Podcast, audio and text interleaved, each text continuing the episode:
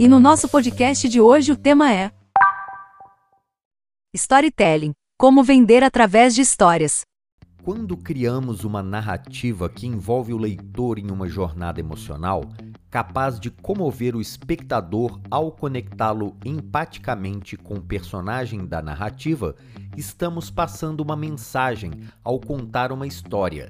Storytelling ou contando histórias. Em resumo, se criarmos um personagem que atravessa os três atos da narrativa, tal como apresentado neste podcast, podemos vender produtos, serviços ou ideias de uma maneira muito mais empática e conectora.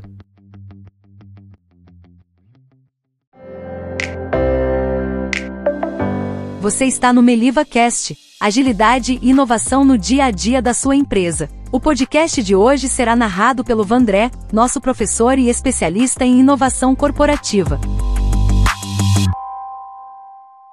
No ano de 1928, o doutor em psicologia pela Universidade de Harvard, professor William Marston, estava ministrando mais uma aula na universidade ele apresentava sua teoria recém-lançada sobre os perfis comportamentais das pessoas em suas relações sociais. Para Marston, o mundo seria um lugar melhor se fosse liderado pelas mulheres. Algumas pessoas o apelidaram de o primeiro homem feminista. Ele acreditava tanto neste ponto de vista que escreveu um livro intitulado As Emoções das Pessoas Normais. Marston disse: as nossas emoções combinadas acabam por definir quatro tipos de comportamentos sociais: a dominância, a influência, a estabilidade e a conformidade. E para provar suas hipóteses teóricas, Marston criou, com a ajuda de sua esposa Elizabeth, um aparelho capaz de medir a pressão arterial das pessoas enquanto eram questionadas. E tudo isso convergiu para a sua demissão da universidade, alguns anos depois sendo rejeitado pela sociedade americana nas décadas de 1930 e 1940. Durante as suas aulas apresentando a sua teoria comportamental, Marston e sua esposa Elizabeth, ambos professores em psicologia, buscavam alunos interessados em serem assistentes em sua tese comportamental DISC. Eles entrevistaram dezenas de candidatas e candidatos até escolherem Olive Bird, uma jovem aluna que deveria ajudar no desenvolvimento do aparelho de medição de pressão arterial, que hoje é chamado de polígrafo, conhecido popularmente como detector de mentiras. Depois de vários testes e experimentos com polígrafo, finalmente o casal Marston conseguiu comprovar, através de evidências fisiológicas nos voluntários, a sua tese dos quatro tipos de comportamento. Aplicando o teste em si, acabaram por descobrir que a sua esposa Elizabeth tinha o perfil dominante, enquanto William Marston era o influente, e a sua aluna assistente Olive era a conformista. Quando o grupo formado pelos três interagia socialmente entre si, o comando ficava naturalmente nas mãos de Elizabeth.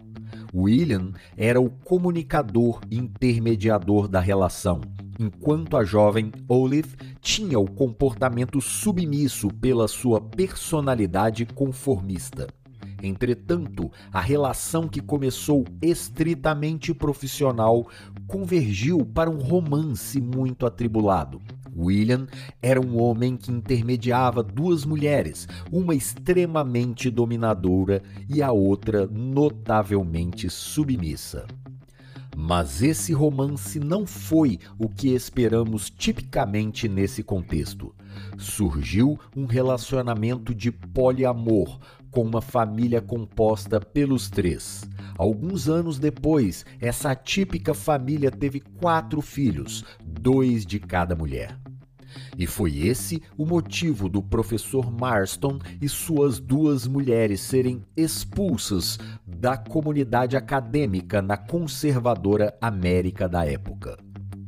Sem espaço no mercado de trabalho e totalmente discriminados pela sociedade, a família Marston sobrevivia de bicos e subempregos. Esse seria um triste fim para a família Marston, em uma época em que a igreja e as leis americanas reprovavam profundamente aquele modelo familiar. Em uma era de ouro para os famosos comic books americanos, os gibis de histórias em quadrinhos retratando heróis da Segunda Guerra protegendo o tio Sam, William Marston, que já havia escrito diversos livros, decidiu se aventurar por roteiros de quadrinhos. Mas em uma época extremamente masculinizada, com super-heróis musculosos representando a cultura da guerra, qual personagem Marston poderia criar para se destacar nesse mercado literalmente sangrento e machista? Que tal uma mulher? E se essa mulher não tivesse músculos definidos e vestisse roupas fetichistas, em claro comportamento submisso como a sua esposa Oliver? Mas ele também poderia acrescentar uma personalidade totalmente dominadora, como se comportava sua esposa Elizabeth. E quais seriam seus superpoderes? Talvez se ela tivesse uma força maior que dos homens e usasse uma corda para laçar os criminosos, tal como uma amazona persegue seus cavalos. E essa corda poderia ter um poder único de obrigar as pessoas a falarem apenas a verdade, exatamente como seu detector de mentiras fazia. William Moulton Marston, nascido em Massachusetts, Estados Unidos, aos 9 de maio de 1893, professor e doutor em psicologia pela Universidade de Harvard, escritor, autor da consagrada teoria DISC, criador do detector de mentiras, o polígrafo, marido de duas esposas e pai de quatro filhos em um trisal. Usou todas essas experiências para criar a Mulher Maravilha. A Mulher Maravilha veio a se tornar a primeira heroína de sucesso, sendo adquirida pela DC Comics para se tornar um dos principais personagens da franquia. William Marston faleceu cedo, aos 53 anos de idade, em 2 de maio de 1947, em decorrência de um câncer, apenas seis anos após criar a super-heroína. Mas Elizabeth e Olive continuam juntas até 1985, quando a conformista Luna faleceu aos 81 anos. Elizabeth viveu até 100 anos de idade, falecendo em 1993.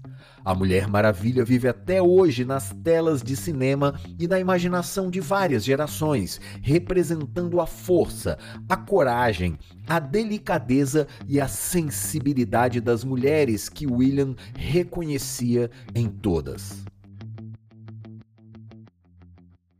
Assim, apresentamos os três atos da narrativa do storytelling. O primeiro ato, a apresentação, o segundo ato, a jornada e o terceiro ato, a mudança. No primeiro ato, a apresentação, apresentamos o protagonista da história, mostrando resumidamente a sua rotina em seu micromundo. Durante a apresentação, algum evento inesperado deve gerar um conflito que vai tirar o protagonista da sua rotina. Neste podcast, o evento de conflito é visto no trecho e tudo isso convergiu para sua demissão da universidade. O segundo ato, a jornada, deve-se a um conflito anterior. O protagonista passa por diversas provações e desafios a fim de chegar ao segundo conflito, agora maior e mais desafiador que o inicial. O trecho que mostra esse momento é: esse seria um triste fim para a família Marston. em uma época em que a igreja e as leis americanas reprovaram profundamente aquele modelo familiar. O terceiro e último ato, a mudança. O último ato, com o grande conflito final, o protagonista passa a ter uma nova rotina completamente diferente e antagônica à rotina anterior. Nessa nova rotina, a mensagem principal é transmitida para a audiência, com um desfecho preferencialmente heróico. O protagonista deve deixar um legado de transformação antes de se despedir. É aqui que o desfecho acontece. A Mulher Maravilha vive até hoje nas telas de cinema e na imaginação de várias gerações, representando a força, coragem, delicadeza e sensibilidade das mulheres que William reconhecia em todas. Agora você já sabe como construir histórias que convençam o seu público a comprar a sua mensagem principal, que deve ser a proposta de valor do seu produto ou serviço.